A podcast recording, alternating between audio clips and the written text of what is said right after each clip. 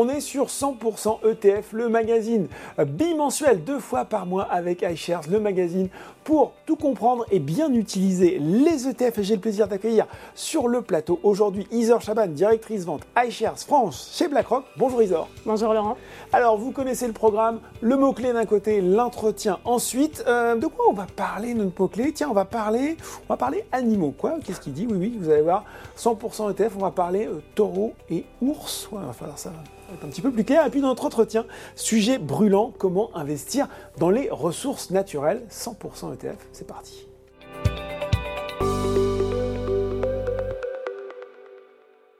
Alors oui, je l'ai dit, hein, Isor, les taureaux et les ours sont de sortie. Euh, je vais tout de suite briser le mystère pour les moins anglicistes d'entre nous. Le boule, c'est le taureau, le bear, c'est l'ours. Mais quel est donc le rapport entre ces deux mammifères et les marchés financiers? On va commencer tiens, par le taureau, Isor. Qu'est-ce qu'on peut bien entendre par bull market? Alors en fait, les deux termes essayent simplement de décrire la direction du marché. D'accord. Ah, le taureau, pour faire simple, bull market. Le taureau, il attaque ses proies par euh, les cornes, donc vers le haut. Ah, donc on décrit là un marché haussier et une économie qui se porte plutôt bien. Bon, euh, le taureau, il fonce, hein. j'ai bien l'image. On a d'ailleurs euh, cette célèbre sculpture hein, de taureau en face du Nice à Wall Street. Du coup, assez facilement, je me dis que l'ours, plantigrade euh, sympathique, mais quand même plutôt taciturne, qui vaut mieux pas, euh, mieux pas embêter. Là, c'est pour un marché mal orienté, c'est ça? Exactement, c'est celui qui a l'animal qui va utiliser ses griffes pour mettre son adversaire au sol, donc marché baissier, une économie qui est ralentie. Ah, mais je me permets d'ajouter en fait ce qui est important, ce que je pense être le plus important, c'est en fait, c'est de reconnaître qu'il est, quasi impossible de timer le marché. Hmm. C'est-à-dire savoir quand est-ce qu'on a atteint le haut euh, du bull market et le bas du bear market. Donc nous, ce qu'on préconise plutôt, c'est d'investir régulièrement pour venir lisser ces points d'entrée sur le long terme. Bon voilà, on regarde passer euh, les taureaux et les ours et puis on continue à investir. Exactement. Alors voilà, pour ce petit voyage au pays financier des taureaux et des ours, on va passer à notre entretien.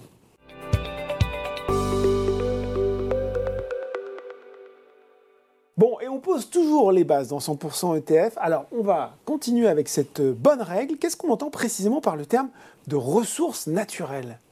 En fait, c'est simplement les matières premières, euh, comme l'eau, le bois, les matières agricoles. Mhm. Ah, c'est vrai qu'on en parle beaucoup parce que euh, sur les dernières années, il y a quand même une prise de conscience collective de la rarification de ces, euh, de ces matières premières. Elle sait que ça s'explique assez facilement hein, par l'urbanisation, l'augmentation de la démographie mondiale et malheureusement aussi le changement climatique. Alors, il y a quand même des zones de lumière. C'est qu'on voit des. je me dis, il faut, faut, trouver euh, de quoi sourire aussi, mais il y a quand même des, des, entreprises, des secteurs hmm. euh, qui arrivent à innover, notamment au travers de la technologie, pour essayer de mieux gérer ces ressources. Euh, et c'est exactement pour ça que chez iShares, on a essayé de développer une offre d'ETF sur ces thèmes pour venir accompagner la croissance de ces entreprises. Bon, moi je pense que là, la ressource incontournable. On en a encore eu la preuve cet été, hein, d'ailleurs, euh, en France, la sécheresse qui a, tourné qui a, touché pardon, un certain nombre de régions. Cette ressource, c'est l'eau, c'est vital aujourd'hui, ce sera bien sûr encore demain, mais ça va devenir aussi de plus en plus stratégique.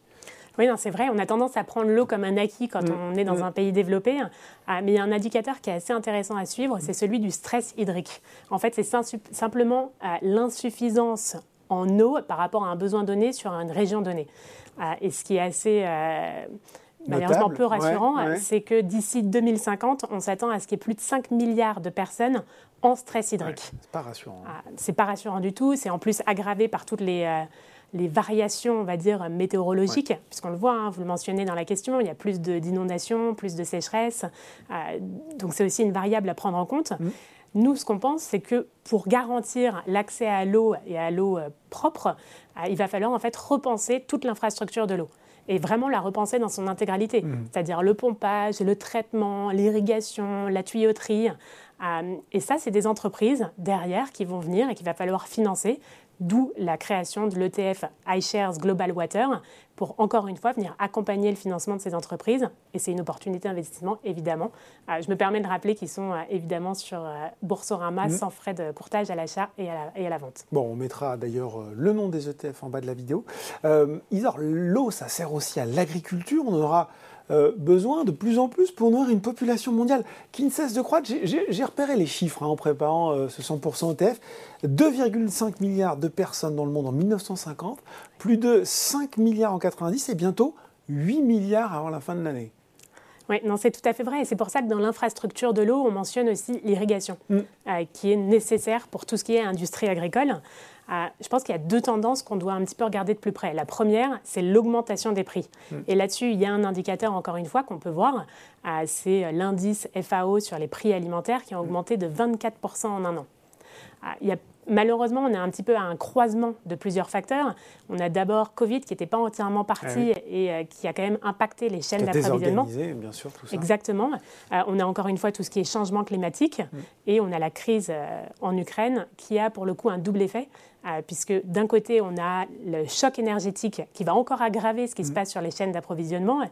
Et le deuxième point, c'est que la Russie et l'Ukraine euh, sont tous les deux des pays exportateurs de matières agricoles très importants. oui, bien sûr. la deuxième tendance qu'on voit, euh, c'est ce que vous avez mentionné, c'est qu'en fait, on va devoir produire plus mm. euh, avec, en, tenant compte du climat. Produire plus parce qu'effectivement, dans les 30 prochaines années, avoir 2 milliards de bouches supplémentaires à nourrir. parce que ça continue, hein, ça ne s'arrête pas à la fin de l'année. Ça continue et probablement en plus avec des personnes qui ont des, des régimes alimentaires relativement riches en mm. calories. et ça, il va falloir le traiter mmh. avec un phénomène de raréfication des, ressources dont on a besoin pour produire. Ah, les ressources pour produire des denrées alimentaires, ça va être de l'eau, de la terre, mais également de la, main-d'œuvre, mmh. ah, de la main-d'œuvre agricole. Or, on le sait, il y a ce phénomène d'urbanisation, ah, donc de, retour vers les villes. L'image, elle est clairement un petit peu noire, mais je pense que la contrepartie positive qu'on peut trouver, mmh. c'est que l'augmentation du prix, en tout cas, elle met en valeur et elle pousse les entreprises à innover, elle le faisait déjà, à être plus efficace, à produire plus efficacement, mais il y a quand même une accélération de cette innovation et de cette prise de conscience. Et, ça, c'est quelque chose qui va encore une fois falloir soutenir avec du financement et des opportunités d'investissement euh, qui, se créent. Euh, Isa, on parle de euh, l'agriculture comme étant dépendante du climat et du changement climatique mais elle le cause aussi, puisqu'elle est aussi émettrice de, carbone. J'imagine que c'est aussi un paramètre à prendre en compte, ça. C'est tout à fait vrai. Elle est à la fois tributaire du, climat et elle cause aussi. Un peu comme nous euh, tous, quoi, finalement. C'est vrai, c'est un, bon, euh, un bon rapprochement. Alors après, les proportions, quand on est sur le domaine agricole, sont quand même importantes, hein, parce qu'on voit au niveau mondial, on peut expliquer 20% des émissions d'effet de serre mm. sur la partie agricole, ce qui est quand même euh, très, très Avec l'élevage, notamment, je crois qu'il joue un rôle important. Effectivement. Alors, ce qui est intéressant de voir, c'est que dans les innovations qu'on mentionnait, en fait, beaucoup sont des innovations qui vont essayer de, produire de manière plus intelligente en réduisant justement l'empreinte carbone. Ah, et c'est le sens de l'innovation technologique qu'on voit se déployer, d'où l'ETF qu'on propose qui s'appelle iShares Agribusiness. OK. Euh, autre source qu'il faut euh, impérativement mentionné, et là aussi notamment parce que ces prix ont explosé. Hein. Euh, il suffit euh, de faire des travaux chez soi pour s'en rendre compte.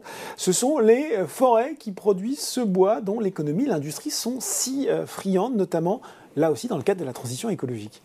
Oui, alors là, en fait, ça s'explique assez simplement mm. avec l'augmentation du prix par le mécanisme de l'offre et de la demande.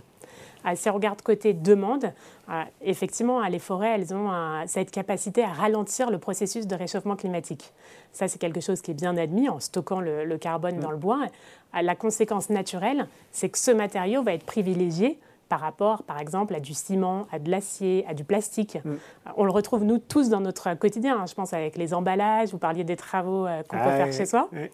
Ah, c'est vrai que c'est aussi dans le bâtiment. Il y avait une innovation que j'ai trouvée intéressante. En, Norvège, en 2019, ils ont quand même bâti un, immeuble de 18 étages entièrement, en bois.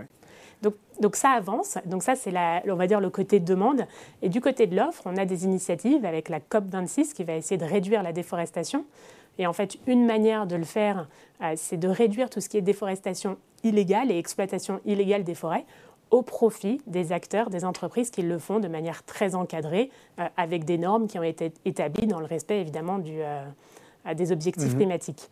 Euh, d'où pour, pour les investisseurs et les épargnants français, on propose un ETF sur ce thème qui s'appelle iShares Global Timber and Forestry. Et qui est disponible lui aussi sans frais de courtage chez Boursorama. Et lui aussi, on le mettra en bas de la vidéo. Oh, agriculture, bois finalement, ça des thèmes sur lesquels on va pouvoir être un investisseur actif pour finalement, là aussi, faire euh, euh, contribuer, avancer la transition euh, écologique? C'est tout à fait ça. C'est des objectifs, enfin des enjeux qui sont quand même vraiment cruciaux. Là, on est en train de parler d'accès à l'eau propre, d'objectifs zéro fin dans le mm. monde, euh, donc des choses très importantes. Mais pour y parvenir, on a des besoins de financement qui sont très importants. Et investir, à la limite, que ce soit au travers d'ETF, mais aussi peut-être d'autres outils, euh, c'est ce qui va permettre d'accompagner le financement de ces entreprises. Bon voilà, et en tout cas, euh, c'est trois ETF pour investir dans les ressources naturelles. Et comme le disait Isor, tous à 0 euros de frais de courtage grâce à Bourso Markets. On vous mettra les liens. Merci beaucoup Isor. Merci Laurent. 100% ETF, c'est fini pour aujourd'hui. On se retrouve dans deux semaines pour un nouveau numéro.